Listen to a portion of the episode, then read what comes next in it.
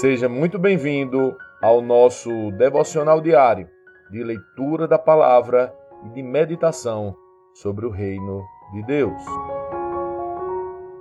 O capítulo de hoje é o capítulo 6, que encerra a maravilhosa carta aos Gálatas. Vamos juntos. Irmãos, se alguém for vencido por algum pecado, vocês que são guiados pelo Espírito devem, com mansidão, ajudá-lo a voltar ao caminho certo. E cada um cuide para não ser tentado. Ajudem a levar os fardos uns dos outros e obedeçam, desse modo, a lei de Cristo. Se vocês se consideram importantes demais para ajudar os outros, estão apenas enganando a si mesmos. Cada um preste muita atenção em seu trabalho, pois então terá satisfação de havê-lo feito bem e não precisará se comparar com os outros. Porque cada um de nós é responsável pela própria conduta. Aqueles que recebem o ensino da palavra devem repartir com seus mestres todas as coisas boas. Não se deixem enganar ninguém pode zombar de Deus. A pessoa sempre colherá aquilo que semear. Quem vive apenas para satisfazer sua natureza humana, colherá dessa natureza ruína e morte. Mas quem vive para agradar o Espírito, colherá do Espírito a vida eterna. Portanto, não nos cansemos de fazer o bem no momento certo, teremos uma colheita de bênçãos se não desistirmos. Por isso, sempre que tivermos oportunidade, façamos o bem a todos, especialmente aos da família da fé. Vejam com que letras grandes lhes escrevo de próprio punho estas palavras finais.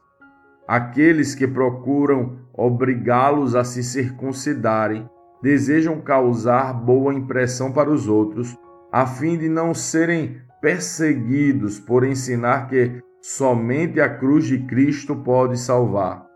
E nem mesmo aqueles que defendem a circuncisão cumprem toda a lei. Querem que vocês sejam circuncidados só para que eles se gloriem disso. Quanto a mim, que eu jamais me glorie em qualquer coisa a não ser na cruz de nosso Senhor Jesus Cristo. Por causa dessa cruz, meu interesse neste mundo foi crucificado e o interesse do mundo em mim também morreu. Não importa se fomos circuncidados ou não, o que importa é que fomos transformados em nova criação. Que a paz e a misericórdia de Deus estejam sobre todos os que vivem de acordo com esse princípio e sobre o Israel de Deus. De agora em diante, que ninguém me perturbe com essas coisas, pois levo em meu corpo cicatrizes que mostram que pertenço a Jesus. Irmãos, que a graça de nosso Senhor Jesus Cristo esteja com o espírito de vocês. Amém. Lendo este capítulo de hoje, precisamos responder: como Cristo lê esse texto? O que aprendemos nele e que aplicações práticas podemos levar para as nossas vidas?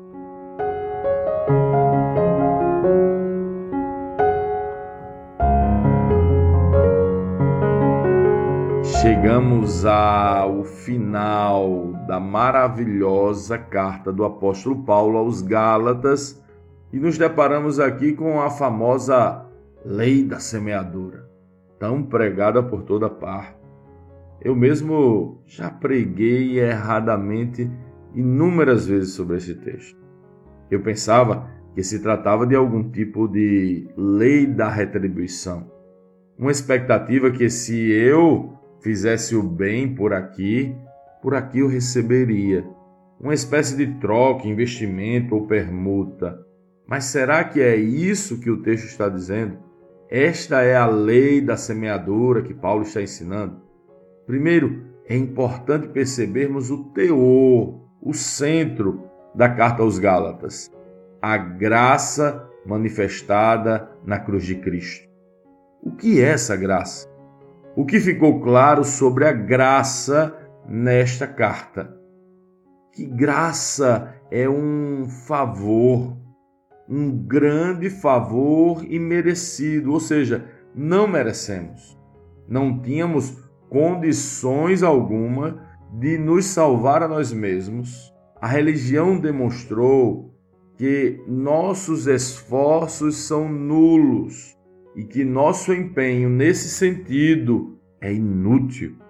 Somente Jesus, com seu favor, graça, poderia fazer e fez o que nenhum homem poderia fazer em nosso favor.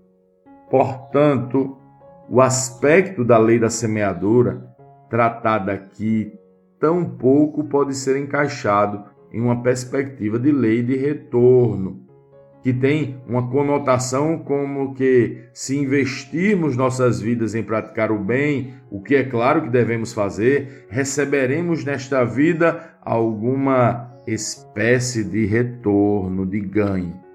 Se observarmos os pais da fé, vamos perceber que esta lei do retorno seria no mínimo furada, pois muitos deles, como vimos no livro ou na carta aos Hebreus, viram as promessas de longe. O próprio apóstolo Paulo diz neste capítulo que ninguém o importune, pois carrega no próprio corpo as marcas de Cristo. Se olharmos ao nosso redor, vamos ver um inesgotável e suficiente número de injustiças e dores acontecendo ao nosso redor. Afinal, qual foi a semente que provocou a dor de um estupro de uma criança? Ou que semente provocou a fome de multidões que suplicam por alimentos? E por aí vai. Sim, parece que existe sim uma semente maldita que provoca toda dor e sofrimento, ou pecado da humanidade. E não de um ou de outro de forma específica e individualizada, mas de toda a humanidade.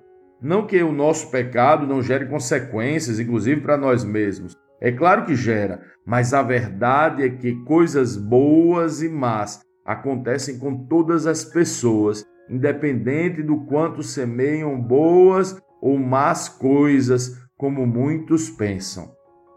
Não quer dizer que não devemos semear boas coisas e nos empenhar para fazer o bem. É claro que devemos, mas não para receber algo em troca, mas porque já recebemos em Cristo todo o bem que sonharíamos, a eternidade. Inclusive, recebemos sem merecer. O fato é que somos essencialmente maus e sempre seremos incapazes de assegurar que boas coisas virão sobre nós, mesmo quando fazemos boas ações, para esta vida, pelo menos. Então, do que Paulo está falando, vale a pena reler o texto. Não se deixe enganar, ninguém pode zombar de Deus. A pessoa sempre colherá aquilo que semear. Quem vive apenas para satisfazer sua natureza humana colherá dessa natureza ruína e morte.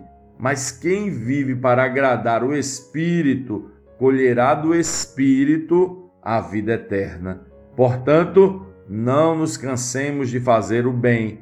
No momento certo, teremos uma colheita de bênçãos se não desistirmos.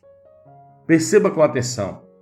Paulo não está falando de alguma espécie de retorno material, mas uma lei espiritual a respeito da eternidade e não desta vida.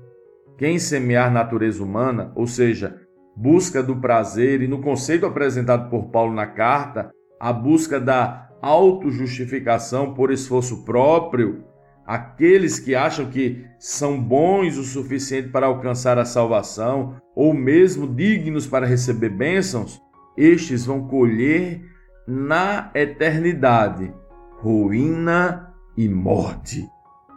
Quem semear o Espírito, no conceito apresentado por Paulo na carta, a confiança no favor de Cristo, e por causa desta graça se entrega a fazer o bem sem requerer nada em troca, estes vão colher do Espírito na eternidade a vida eterna.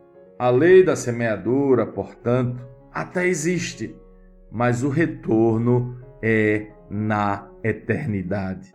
Não é aqui e não é agora, mas no reino eterno do Senhor. Que possamos sim semear por toda parte o que o Senhor semeou em nós, para colhermos na eternidade o que ele mesmo já conquistou para nós. Você entende? Semeie no espírito, e no espírito colherás vida eterna na eternidade. Semeie em sua própria confiança, e certamente colherás ruína e morte na eternidade. Que possamos andar os caminhos desta vida, semeando e semeando aquilo que Cristo semeou em nós.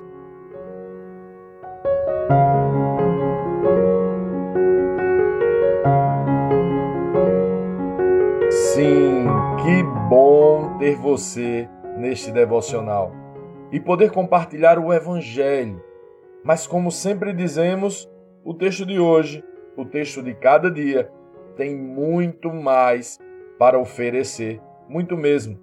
Nosso objetivo aqui é te influenciar a parar um pouco e ler o texto bíblico, pois acreditamos que cinco minutos de vida na palavra podem transformar completamente uma vida. Que Deus te abençoe. Leia, medite, comente, pergunte e adore o Senhor no seu lugar secreto. Este foi mais um devocional Lagoinha Camaçari.